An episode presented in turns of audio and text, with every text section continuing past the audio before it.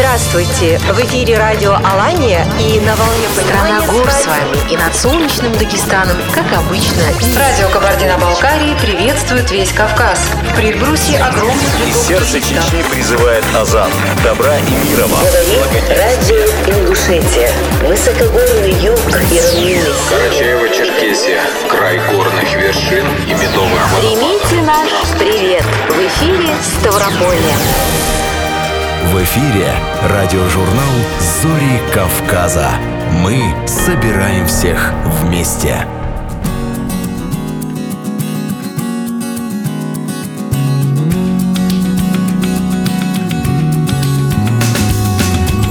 Добрый день, дорогие радиослушатели. Здравствуйте! В студии радио «Алания» во Владикавказе Зарема Джикаева, Альберт Абисалов и Маргарита Балаева. Приветствуем вас и приглашаем в ближайший час провести вместе с нами.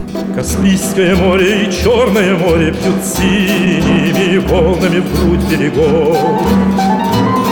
И в снежных попахах Кавказские горы пасут На вершинах стада облаков. И от счастье даря, Дружбы алые зори над хребтами горят, Дружбы алые зори над хребтами горят. Радиожурнал «Зори Кавказа».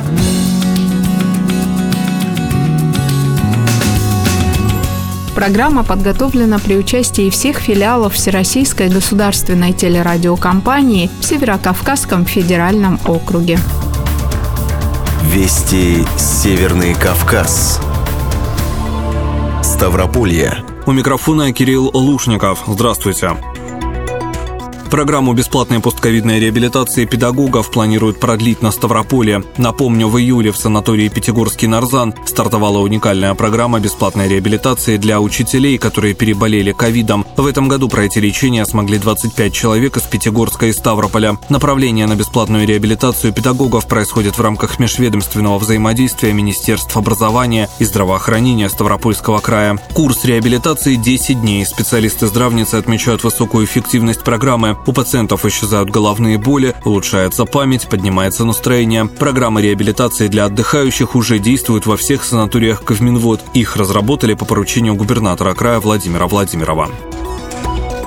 Ставрополе в рамках празднования 80-летия альманаха «Литературная Ставрополье» состоялась презентация новых выпусков. Одно из старейших литературных изданий нашего края знакомит читателей со значимыми событиями в мире культуры и искусства региона, уделяет большое внимание творчеству писателей Ставрополья. Отмечу, что первый номер вышел 28 января 41-го, тиражом в 5000 экземпляров. Выходу в свет следующих номеров альманаха помешала Великая Отечественная война. Почти все писатели Ставрополя ушли на фронт, но уже в августе 46-го в Ставрополе стал издаваться литературно-художественный журнал «Ставропольский альманах». Сегодня издание выходит при поддержке Министерства культуры края. В 2005 году бессменным руководителем, главным редактором издания стал известный писатель, член Союза писателей России Владимир Бутенко. Вести Карачаева-Черкесия.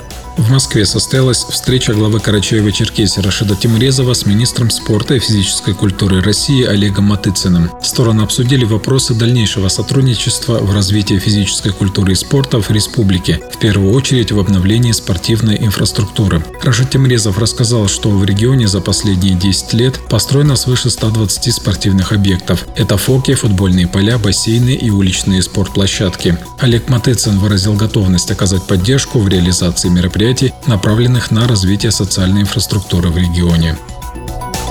В Карачаево-Черкесии продолжается прививочная кампания. Вакцинацию от коронавируса уже прошли более 150 тысяч жителей. При этом оба этапа завершили 142 890 человек. Таким образом, в республике выполнено 52% от плана по иммунизации. Среди муниципалитетов лидерами по вакцинации от COVID-19 являются Нагайский и Зеленчукский районы. Низкие темпы по вакцинации показывают Карачаевский район, Карачаевский городской округ и Черкесск.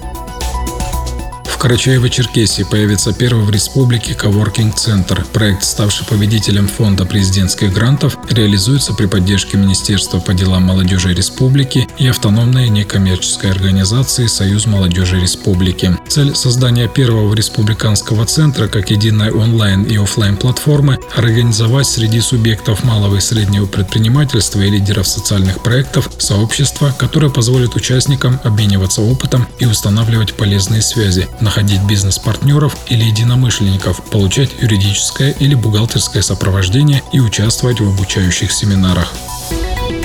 Умар Тикеев специально для радиожурнала «Зори Кавказа». Вести Кабардино-Балкария – более 35 миллиардов рублей будет направлено на реализацию мероприятий национальных проектов на территории Кабардино-Балкарии за 6 лет. Об этом недавно сообщил председатель правительства республики Али Мусуков в ходе совещания с участием вице-премьера Российской Федерации Александра Новака в Нальчике. В республике в рамках национальных проектов разработаны и утверждены 47 региональных проектов, общий объем финансирования которых в 2019-2024 годах включительно прогнозируется в размере 35 5 миллиардов 700 миллионов рублей. В текущем году в Кабардино-Балкарии ведется строительство, реконструкция, капитальный и текущий ремонт, благоустройство территории в отношении 520 объектов, большая часть из которых уже завершена, по всем остальным ведутся работы согласно плану. Восемь медалей завоевали спортсмены Кабардино-Балкарии на чемпионате Москвы по греко-римской борьбе. В финале соревнований в весовой категории до 77 килограмм Ахмед Кайцуков одержал победу со счетом 5-0 над Арменом Агабикяном. Астемир Тенов принес еще одну золотую медаль, победив в решающей схватке в весовой категории до 97 килограмм со счетом 2-0. Анзор Карагулов уступил в финальной встрече в категории до 60 килограмм Артуру Петросяну со счетом 2-5 и занял второе место. Бронзовыми призерами соревнований стали Алим Тауф, Рустам Улаков, Азамат Каиров, Станислав Псиунов и Кантимир Шибзухов. Санят Азрокова специально для межрегионального радиожурнала «Зори Кавказа». Вести Северная Осетия. В минувшую среду глава Северной Осетии Сергей Меняйло ответил на вопросы жителей республики в прямом эфире. Прямая линия с руководителем Осетии продолжалась три часа. В первую очередь жителей интересовали вопросы строительства и реконструкции школ, домов культуры, дорог, проблемы обманутых дольщиков и другое. Особенно остро звучала тема здравоохранения, учитывая напряженную ситуацию с COVID-19. Задали Сергею Меняйло и вопрос о льготных лекарствах. В частности, онкобольные не могли получить необходимые дорогостоящие препараты. Прокомментировать ситуацию руководитель Северной Осетии предложил временно исполняющему обязанности министра Сослану Тебиеву. Спрашивали главу и о реконструкции стадиона «Спартак». Сергей Иванович обозначил, что разрабатывается новая проектно-сметная документация, которая будет соответствовать требованиям РФС. Стадион должен быть первой категории. Интересовала жителей судьба завода «Электроцинк». Глава региона рассказал, как только территория завода будет рекультивирована, возможно реализация промышленных проектов в области высокотехнологичного производства. Есть компании, которые проявляют интерес, например, корпорации «Ростех». Сергей Меняйло также напомнил о распоряжении Владимира Путина провести капитальный ремонт во всех образовательных учреждениях страны до 2025 года. В Северной Осетии поэтапно обновят все старые школы. Также планируют реализовать проект кадетских классов.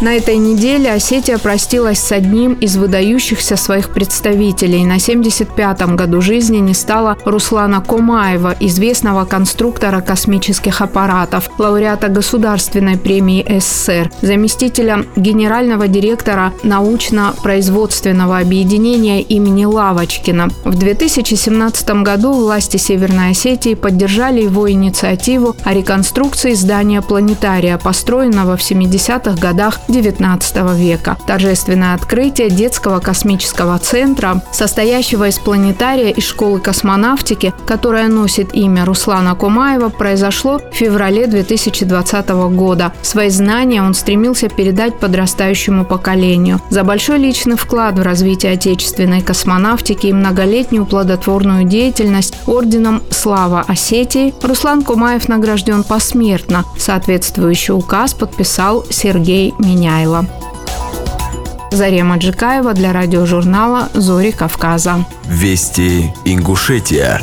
30-ю годовщину образования республики отметят большим циклом крупных мероприятий. Об этом на пленарном заседании в правительстве сообщил руководитель регионального Минкульта. По словам Тимирлана Дзейтова, в рамках празднования юбилея запланированы Дни культуры Ингушетии в субъектах Федерации. Программа мероприятий включает также гала-концерт в Государственном Кремлевском дворце, гастроли театральных коллективов и концерты мастеров искусств, а также выездные выставки в музеях различных городов страны, подведомственных министерств Министерству культуры Российской Федерации. Культурный марафон ознаменуется также созданием видеофильма под названием «Мемориальный комплекс. Погружение в историю». Праздничные мероприятия будут проходить во всех районах и городах Ингушетии, в Молгобекском и Сунжинском районах в частности. К юбилею приурочено открытие двух домов культуры. Кроме того, по словам Тимирлана Дзейтова, в течение следующего года под эгидой празднования 30-летия возрождения Республики Ингушетия пройдут различные фестивали самодеятельного народного творчества и этнического классической музыки, конкурсы детских рисунков и чтецов, концерты хореографических коллективов, воспитанников и педагогов школ искусств, исполнителей на национальных инструментах. Дополнят программу передвижные выставки региональных музеев и акции «Библия ночь», «Ночь кино», «Ночь музеев» и «Ночь искусств». Жителей и гостей республики ждут также новые театральные постановки по произведениям ингушских и русских классиков. Ранее по поручению главы республики был объявлен конкурс эскизов, официальные эмблемы празднования 30-летия республики Республики Ингушетия принять участие могут все желающие. К сегодняшнему дню предоставлено уже более 18 авторских работ. Подведение итогов конкурса запланировано на 10 декабря. Портал с цифровым паспортом для туристов создадут в Ингушетии. Речь идет о 3D-турах. Проект обсудили в ходе встречи первого вице-премьера Олега Фурсова с представителями Общероссийской общественной организации малого и среднего предпринимательства «Опора России» и регионального комитета по туризму. Речь шла о внедрении интерактивных инициатив для развития туризма, таких как единая цифровая платформа, включающая разработку сайта и приложения для туристов, цифрового паспорта региона, готовых маршрутов и путеводителей посетителей, а также 3D-туров и виртуальных экскурсий. Координатор организации в Северокавказском федеральном округе Николай Сасин подробно рассказал о разделах информационного портала, куда входит сервис под названием «Конструктор путешествий», позволяющий сформировать программу путешествия с учетом пожеланий пользователя. Благодаря новшеству ожидается рост туристического потока и числа рабочих мест. Один из разделов портала – клубная система, основанная на общении пользователей в мессенджерах. Отдыхающие смогут планировать совместные поездки поездки. К слову, Ингушетия признана одним из самых экологически чистых регионов для посещения туристами. Как отметил Олег Фурсов, глава региона поддерживает развитие туристической отрасли и организацию активного досуга. Есть точки роста, отличные от других субъектов, которые мы намерены развивать и поддерживать, подчеркнул первый вице-премьер. Итогом встречи стала договоренность о взаимовыгодном сотрудничестве. Айшат Катиева специально для радиожурнала «Зори Кавказа». Вести Чеченская Республика. Новая программа расселения аварийного жилья охватит 664 ветхих многоквартирных дома, в которых проживают более 22 тысяч человек. Об этом сообщил глава региона Рамзан Кадыров. По его словам, регион досрочно завершил программу по сокращению непригодного для проживания жилищного фонда в рамках нацпроекта «Жилье и городская среда», которая была рассчитана до 2024 года. Президент России Владимир Путин ранее выступил с предложением за запустить новую программу, по которой расселят жилье, признанное аварийным на 1 января 2021 года. Глава государства уточнил, что по всей стране это более 11 миллионов квадратных метров. Он также поручил в качестве первоочередного шага направить на эти цели 45 миллиардов рублей. Вице-премьер России Марат Хуснулин отмечал, что новую программу расселения аварийного жилья планируется принять до конца 2021 года. Она затронет около 1 миллиона россиян. Rusian. В Абу-Даби завершился очередной этап Кубка мира «Большой шлем», на котором воспитанник чеченского клуба «Ахмат» Мансур Ларсанов завоевал золотую медаль в весе до 90 килограммов. «Большой шлем» – это один из самых престижных рейтинговых турниров в мире дзюдо. Спортсмен в составе сборной России завоевал призовое место, выиграв четыре встречи. Стоит отметить, что на пути к финалу Мансур одолел бронзового призера Олимпийских игр в Токио 2020 Давлата Бабонова из Узбекистана. Этот успех позволит Мансуру Ларсанову заметно улучшить свои позиции в мировом рейтинге, что крайне важно в борьбе за олимпийскую путевку в Париж. Напомним, турнир мировой серии «Большой шлем» проходил в Абу-Даби с 26 по 28 ноября. Зарита Ларсанова специально для радиожурнала «Зори Кавказа». Вести Дагестан. На пограничном сторожевом корабле «Расул Гамзата» впервые подняли флаг. В торжественной церемонии принял участие глава Дагестана Сергей Миликов. Мероприятие прошло в Махачкалинском морском порту, который станет местом постоянного базирования пограничного корабля. Глава Дагестана поздравил пограничников со знаменательным событием, выразив уверенность, что церемония войдет в историю пограничного управления ФСБ России по республике и станет еще одним шагом к укреплению славных традиций и повышению авторитета службы. Военный корабль построили в Санкт-Петербурге. Это уже второй корабль, названный в честь Расула Гамзатова. На смену старому пришел новый, а вот командир остался тот же – Султан Карибов. Дагестанская региональная общественная организация по охране памятников культурного и природного наследия «Птица Феникс» провела в ДГУ круглый стол, где обсуждались вопросы сохранения экологии. Все предложения, озвученные на встрече, лягут в основу обращения к руководству региона для улучшения экологической ситуации. Третий республиканский музыкальный фестиваль «Панорама музыки композиторов Дагестана» завершился гала-концертом. Прозвучали вокально-симфонические произведения Готрида Гасанова, Набида Гирова, Сергея Агабабова, Магомеда Гусейнова, Мурада Кажлаева, Шервани Чилаева, Рамазана Фаталиева, Аиды Джафаровой, Валерия Шаулова и Рашида Бекерова. Бедерниси Гусейнова для радиожурнала «Зори Кавказа». Радиожурнал «Зори Кавказа».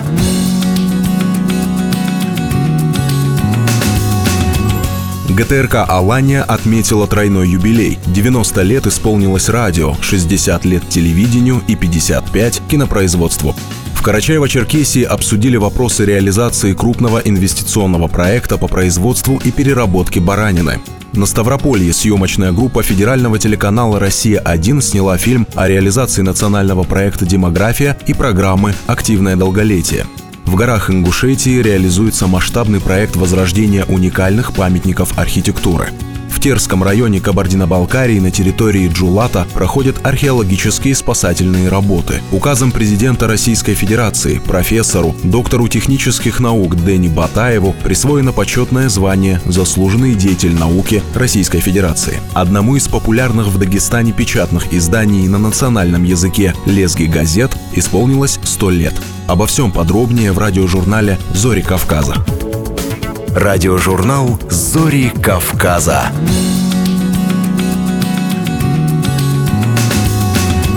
ГТРК «Алания» отметила тройной юбилей. 90 лет исполнилось радио, 60 лет телевидению и 55 кинопроизводству. Много десятилетий наша телерадиокомпания является одним из главных источников информации в регионе. Подлинная летопись жизни, труда и творчества многонационального народа Северной Осетии. Традиции, заложенные старшим поколением, легендами осетинского радио и телевидения, остаются неизменными. В то же время компания компания динамично развивается. В связи с юбилеем сотрудники ГТРК «Алания» были удостоены государственных наград. Коллектив поздравили глава республики Сергей Миняйло и заместитель генерального директора, руководитель регионального департамента ВГТРК Рифат Сабитов, а также депутат Госдумы Зураб Макиев и руководители филиалов ВГТРК Южного и Северокавказского федеральных округов. Более подробно в репортаже корреспондента ГТРК «Алания» Юлии Филатовой. Свой визит гости начали с возложения. Почтили память одного из первых председателей гостелерадио Северной Осетии Ахшарбека Агузарова. Он руководил комитетом два десятилетия, и именно он выступил инициатором строительства кинокомплекса. После чего появилась возможность снимать телевизионное кино. Вместе с заместителем генерального директора, руководителем регионального департамента ВГТРК Рифатом Сабитовым в Осетию приехали представители филиалов в Северокавказском и Южном федеральном округах. Встретили их, как и полагается, тремя тремя пирогами и национальными танцами. Гостям провели небольшую экскурсию по территории ГТРК. В ГТРК с Аланией вместе не только в плотном режиме, но и в тесном сотрудничестве. Представители Всероссийской государственной телерадиокомпании и регионального департамента приезжали в республику много раз. Рифат Сабитов был почетным гостем на масштабном фестивале «Восхождение», принимал участие в открытии цифрового комплекса, посетил полуфинал Всероссийского телевизионного конкурса «ТЭФИ регион», который совсем недавно прошел во Владикавказе Владикавказе. Мне посчастливилось эту компанию знать очень давно, еще со времен Советского Союза, со времен Гостелерадио. И, к счастью, компания переживает все сложные времена и принимает все вызовы, которые бросает нам та или иная история в нашей жизни, с достоинством, с честью. И всегда, в общем, мы выходим с вами с достоинством из любой сложной ситуации. За это вам отдельное спасибо. Спасибо огромной команде ВГТРК во главе с Олегом Борисовичем Добродеевым и Рифатом Абдуллагавичем Сабитовым. Наши коллеги из Северокавказского федерального округа, Южного федерального округа все сегодня здесь. Спасибо огромное нашей замечательной большой команде ГТРК «Алания». Я вас очень люблю, коллеги. Спасибо огромное за то, что вы есть. И, конечно, нельзя не сказать сегодня слова благодарности и низко поклониться всем нашим ветеранам, всем тем, кто работал здесь, э, на радио, на телевидении, в кино Северной Осетии. Поздравил коллектив и Сергей Миняйло. За вклад в развитие североостинского телевидения он вручил Рифату Сабитову медаль во славу Осетии. Высшую награду республики получили также двое сотрудников ГТРК «Алания». Редактор радио Станислав Кадзаев и звукорежиссер Зоя Газаева. Глава республики лично вручил высокие государственные награды сотрудникам компании отметил, много десятилетий Алания является одним из главных источников информации в регионе. Вы люди особые, да, вы люди талантливые, вы те люди, которые сегодня рассказывают, показывают, говорят о той жизни, которая идет у нас да, и происходит. От того, как вы это сделаете, зависит очень много. И вот то, что сегодня у нас есть э, такой э, филиал ВГТРК здесь у нас, в нашей республике, это работа тех людей, о которых вспомнил Тимур,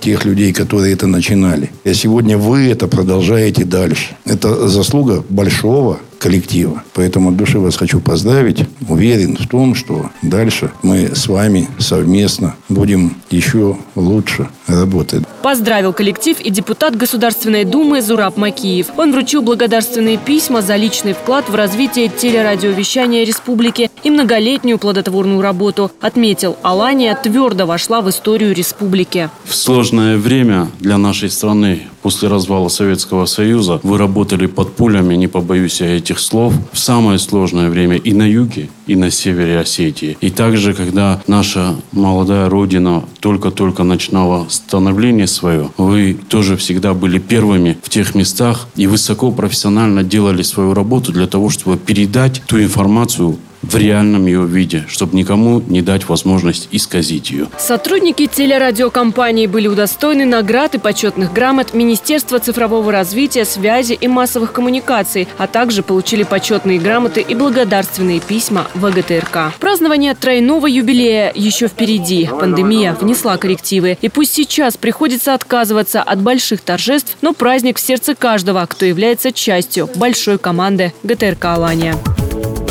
Радиожурнал «Зори Кавказа».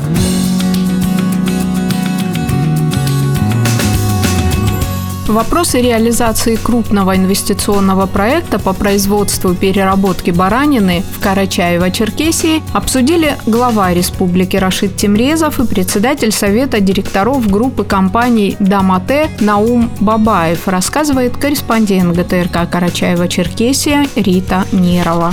Группа компаний «Домате» реализует в республике масштабный инвестиционный проект по производству мяса баранины. Сейчас в Черкеске продолжается реконструкция убойного завода «Кавказ мясо». В результате полного ввода в эксплуатацию мощность предприятия составит 720 тысяч голов в год. Общий объем инвестиций в модернизацию – 2 миллиарда 700 миллионов рублей. Напомним, компания планирует производить 42 тонны продукции в сутки или 12 600 тонн в убойном весе, сказал председатель Совета директоров группы компаний «Домате» Наум Бабаев. Было все организовано очень стремительно, скажем так, агрессивно, в хорошем смысле этого слова.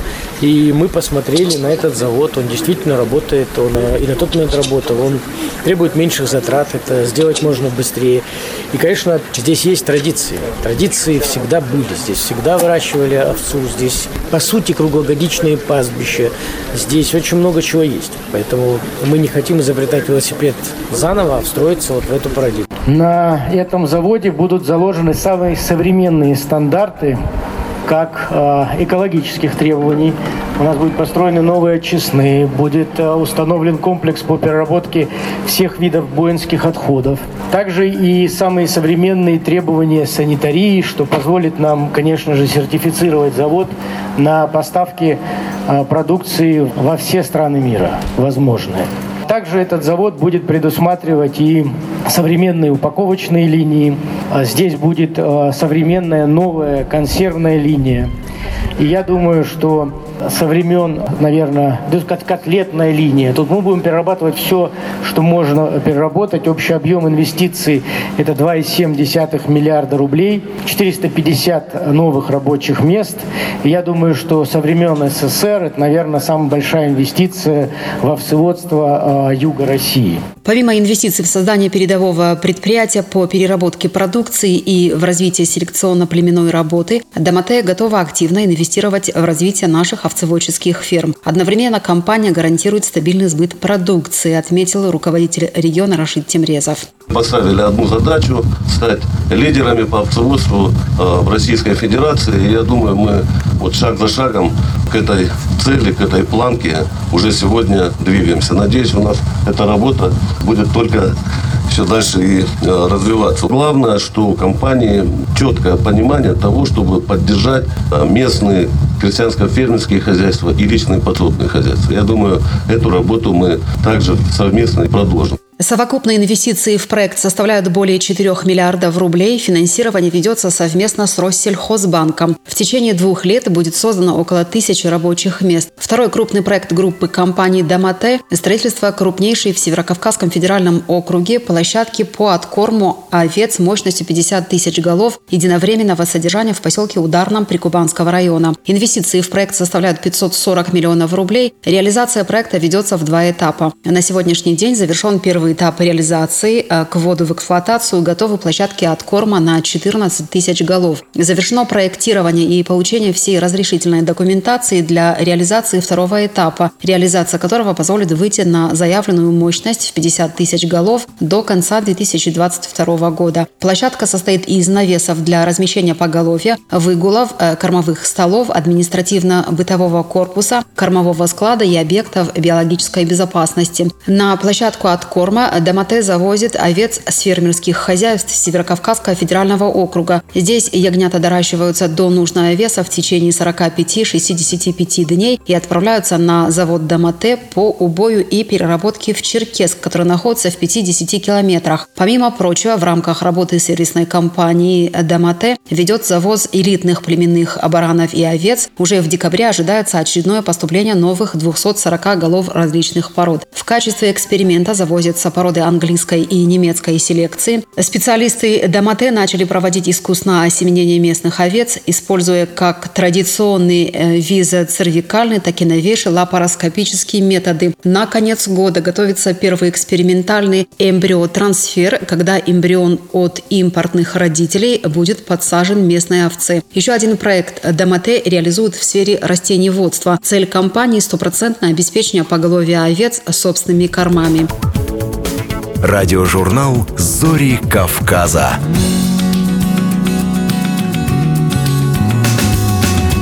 Размеренная жизнь предгорного комплексного центра соцобслуживания населения была нарушена неординарным событием. Настоящим приключением для сотрудников и получателей социальных услуг стал приезд съемочной группы федерального телеканала «Россия-1». Телевизионщики снимали фильм о реализации национального проекта «Демография» и программы «Активное долголетие», рассказывает корреспондент ГТРК Ставрополье Татьяна Рубан. На сайте предгорного центра Центра соцобслуживания населения множество фотографий, репортажей. По ним можно судить о том, что и в пожилом возрасте, и даже в глубокой старости человеку свойственно ощущать себя счастливым. Замдиректора центра Милена Мартиросова пыталась объять необъятное, рассказывая мне о том, что учреждение с 2019 года является пилотным по реализации программы «Активное долголетие». За это время здесь многое изменилось. И материальная база значительно пополнилась, и методика работы обогатилась. Но, честно честно говоря, наибольшее впечатление произвело вот что. У нас четыре дома пожилого человека, четыре в структуре нашего центра. Вот у нас э, есть получатель социальных услуг, который есть 102 года. Вообще рекорд продолжительности жизни у нас э, в этих отделениях 110 лет. У нас мини-отделение, то есть рассчитаны на 15-16 мест. Самое большое у нас в Инсадах на 30 человек. Они там живут полноценной жизнью, наполненной интересом. клубы, кружки, тренинги по развитию памяти. Это кроме медицинских процедур и занятий с психологами. Наши коллеги с телеканала «Россия-1» заинтересовались судьбой человека, чьи картины висят на стенах в отделении дневного пребывания. История возвращения к жизни действительно показательна. Валерий Карманов 20 лет назад вместе с женой уехал за границу вслед за своими детьми. Вдали от родины похоронил супругу, тяжело заболел.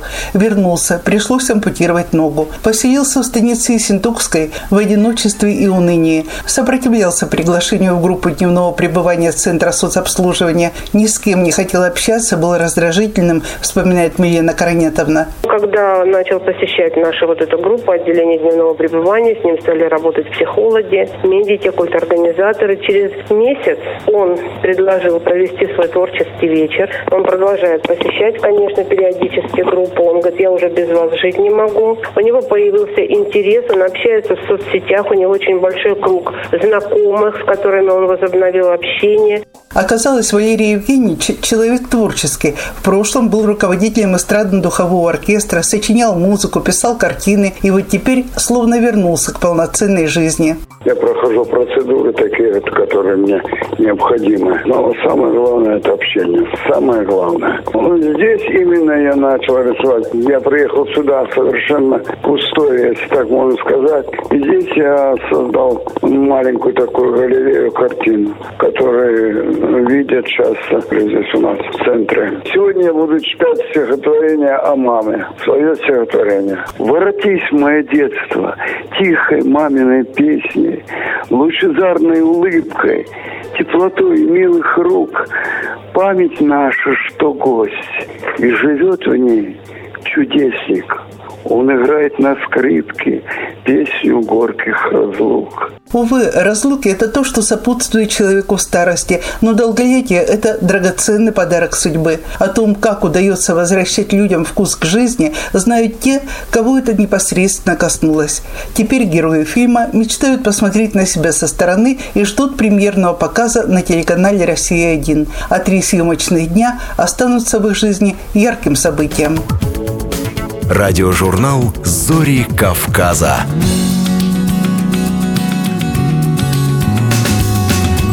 Масштабный проект возрождения уникальных памятников архитектуры в горах Ингушетии стал еще одним примером преемственности поколений. Вернуть древнему поселению первоначальный облик помогали специалисты Российской академии наук, Центра палеонтологических исследований, археологи из Рязани и Центра имени Крупнова. В роли мецената выступил Михаил Гуцериев, один из наиболее известных представителей рода Бештоевых. Восстановленный комплекс средневековых каменных построек Бишт – своего рода подарок для всей Ингушетии, но прежде всего будущим поколениям с наставлением любить, беречь, ценить и изучать историю и культуру своего народа. Слово корреспонденту ГТРК Ингушетия Мадине Джанхотовой. Его называют музеем под открытым небом, уникальным наследием исторического прошлого ингушей, свидетельством особенностей жизни и быта ингушского народа. Башенный комплекс Бишт после воссоздания в первозданном виде встречает первых посетителей. Сегодня здесь собрались представители 14 фамилий рода Бештой. Бештоевы, Гуцериевы, Чемурзиевы, Садакиевы, Ахкильговы и многие другие выходцы из этого горного селения. Это довольно масштабный проект огромного исторического значения, над которым несколько лет изо дня в день трудились сотни людей. Историки, археологи, строители и архитекторы. Инициатором и инвестором является наш земляк, представитель рода Бештоевых Михаил Гуцериев, который вложил немалые средства в реализацию проекта.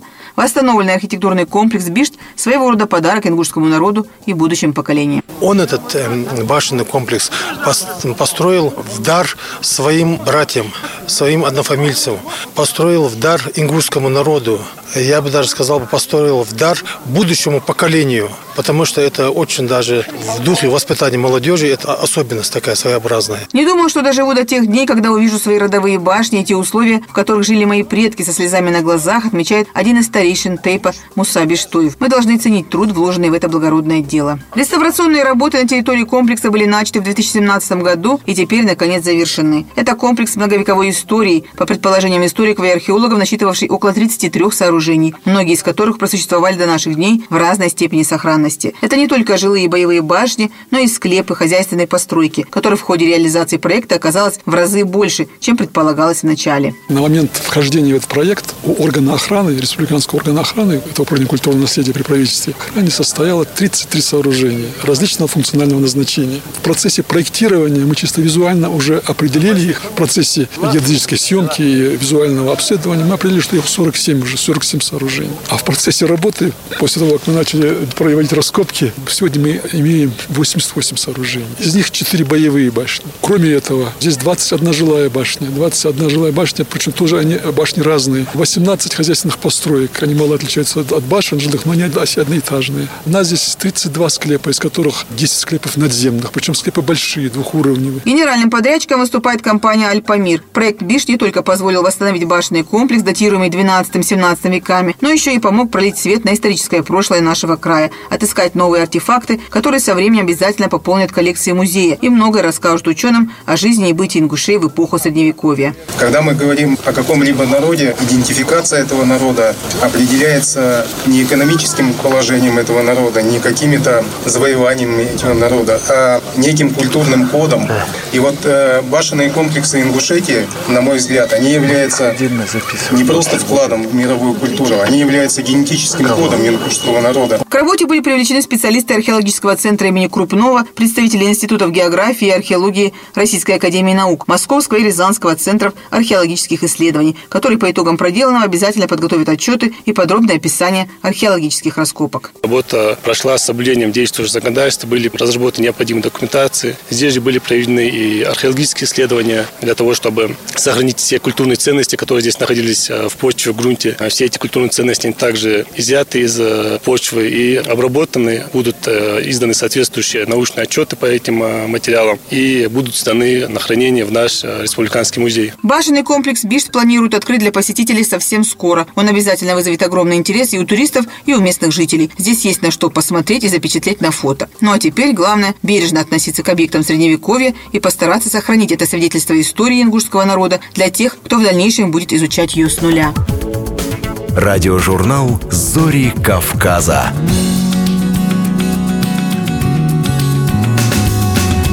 В Терском районе Кабардино-Балкарии на территории Джулата проходят археологические спасательные работы. За ходом работ наблюдала и корреспондент ГТРК Кабардино-Балкария Санят Озрокова. Это объект культурного наследия федерального значения, который в XIV веке входил в сотню крупнейших городов мира того периода, где произошла битва Тамерлана с Тахтамышем. Археологи нашли посуду из черной органики, монеты монгольского периода, кости. Научный сотрудник Фонда сохранения культурного и природного наследия Арсен Жубоев рассказал, в советское время здесь был оросительный канал, проходила и дорога. Ее использовали аграрии во время сбора урожая. Кто-то экскаватором прорыл канал. Вот здесь посмотрите, вон там красные фишки такие стоят. Это обозначение, где канал находился. И он тем самым этот экскаватор взял и прорыл. Здесь э, были оголены кости, здесь э, и зольница была, то есть имеется в виду пепел от пожарищ, который еще учинил Тимерлан на этом городище. В XIV веке здесь был крупнейший город Монголии. И после победы Тамерлана в битве с Тахтамышем он пришел, разграбил город, а Тахтамыш ушел на север. Раскопки носят охранно-спасательный характер. Работают лучшие специалисты, археологи из КБР, Перми, Липецка, Ставрополья и Краснодара. Научный сотрудник фонда Кирилл Кочерга рассказал о работах, которые сейчас проводятся на месте. Мы сейчас вешкой отбиваем расположение данных ям для того, чтобы в дальнейшем их можно было более точно нанести на план раскопа. Через Джулат проходил Великий Шелковый путь. Первые упоминания о Джулате датируются вторым и первым веками до нашей эры. Жители поселка признаются, что горды и осознают, на какой исторически важной территории живут. Глава администрации поселка Джулат Арсен Алагиров подчеркивает, жители всегда готовы помочь археологам. И мы будем убирать. И люди готовы. У меня даже уже на сегодняшний день, когда уже услышали, посмотрели пресс-конференцию, молодежь подходит, говорят, нужна будет рабочие силы или там рабочие места, мы готовы. Археологи сообщили, что попробуют добиться включения поселка Джулат и прилегающей территории в список всемирного наследия ЮНЕСКо как одно из уникальных мест России. Радиожурнал «Зори Кавказа».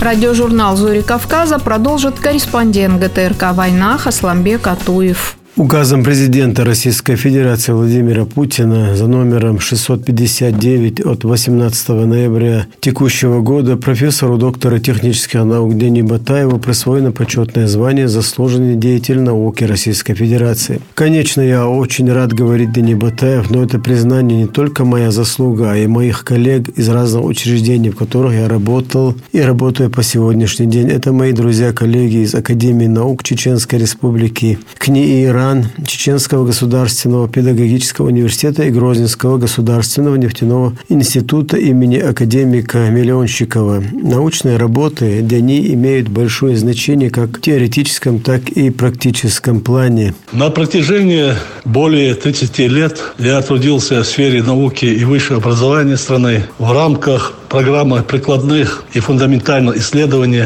мною были выполнены научно-исследовательские работы по комплексным проблемам химии, композиционных и конституционных материалов, включая наноматериалы, которые соответствуют перечню критических технологий Российской Федерации и приоритетным направлениям стратегии научно-технологического развития Российской Федерации. Основные положения разработаны новых теорий и технологий, изложены в докладах на российских и международных конференциях, симпозиумах и конгрессах, имеющих общепризнанный авторитет в научном сообществе. Звание «Заслуженный деятель науки Российской Федерации» присваивается ученым, имеющим ученую степень доктора наук за заслуги в разработке приоритетных направлений науки и техники, воспитании и подготовке научных кадров. Научные проблемы, которые занят в данное время Дени Батаев, это материалы и технологии для ремонта, восстановления и реставрации памятников истории и культуры Чеченской Республики. Разработаны теоретические положения повышения эффективности ремонта и восстановления бетонных и железобетонных конструкция с применением сейсмостойких модифицированных мелкозенистых композитов, фибробетонов, безусадочных и расширяющихся бетонов и мелкозенистых бетонов с последующей пропиткой. Предложен также механизм обналичивания контактной зоны и разрушения слоистых систем, а также методология оценки степени повреждения конструкций зданий и сооружений.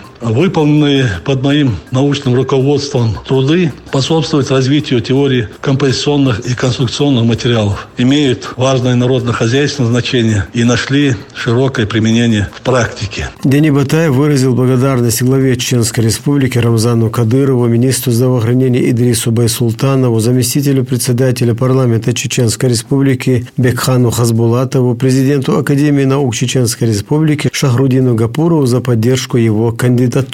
Главное условие расцвета науки, культуры и других сфер – это в первую очередь стабильность. Ученые-одиночки периодически заявляют о себе, удивляя мир своими открытиями, но большинство открытий и достижений сегодня возможно на стыке нескольких научно-технических дисциплин, различных групп ученых, специалистов, работающих слаженно, отметил ученый. Радиожурнал «Зори Кавказа».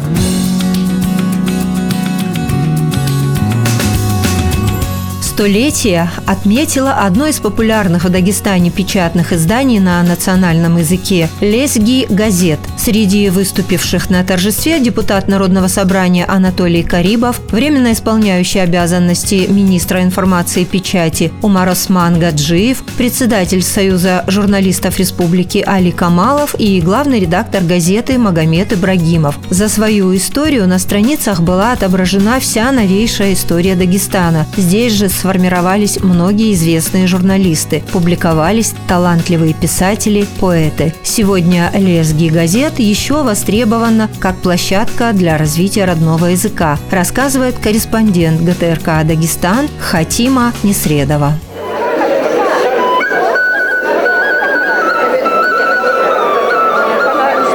Национальные подворья, книжная ярмарка и выставка юбилейного номера общественно-политического издания «Лезги газет». Так в фойе встречают гостей торжества. В год столетия до СССР вот, газета празднует свой юбилей. Надо сказать, что вот в условиях развития СМИ в настоящее время надо отметить, что «Лезги газет» удалось быть и популярной, и следовать трендам сегодняшнего дня, вот, и развивать хорошую интернет-версии. История печатного издания берет начало в 1920 году. Тогда газета называлась «Советский Дагестан», через время сменив имя на «Дагестанская беднота», «Новый мир», «Знамя социализма», «Коммунист», а с августа 91-го называется «Лезги газет». За столетие у главного лезгинского печатного издания сменилось 11 редакторов. Каждый из них внес свой весомый вклад в развитие газеты. «Лезги газет» последние годы занимает лидирующее место по тиражу среди национальных СМИ Дагестана. Э, на сегодняшний день э, тираж «Лезги газет» составляет 6 тысяч экземпляров. Э, одновременно с печатной версией мы развиваем электронную версию газеты. Когда у народа есть возможность излагать свои мысли, излагать свои чувства, описывать свою историю, представлять своих лидеров, говорить о проблемах на страницах национального издания на родном языке, это большое достижение. Это большое достижение народа, это большое достижение республики. Сегодня Лизги газет вливается в плеяду наших изданий, которые преодолели столетний рубеж. Это солидный возраст и для человека, и для печатного издания. Благодаря соцсетям и мобильному приложению газету читают в регионах России. Ее поддерживают все лезгинские диаспоры, даже за рубежом. Их представители здесь, в зале. В числе тех, кто пришел поздравить любимую газету и ее коллектив, читатели из городов и районов Дагестана, коллеги-редакторы национальных и русскоязычных изданий. Мы сами должны постараться поддержать нашу литературу, культуру и язык. В этом наша заслуга. И я посмотрел сегодня зал достаточно много молодых ребят и заслуженных людей сегодня в залу вижу. И будет, я уверен, что будет газета, и она сохранится, когда есть такой народ. Вечер поздравлений и наград, грамоты, юбилейные медали, сувениры, цветы. Отмечены все, кто ежедневно создает газету, трудится в редакциях и работает внештатно, а также ветераны издания. Все те, кто причастен к истории газеты и пишет ее сегодня. Радиожурнал «Зори Кавказа».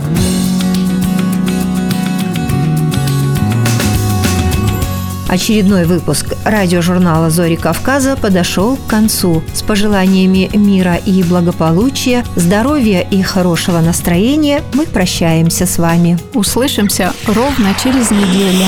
Здравствуйте! В эфире радио «Алания» и на волне Страна гор с вами и над солнечным Дагестаном, как обычно. Радио Кабардино-Балкарии приветствует весь Кавказ.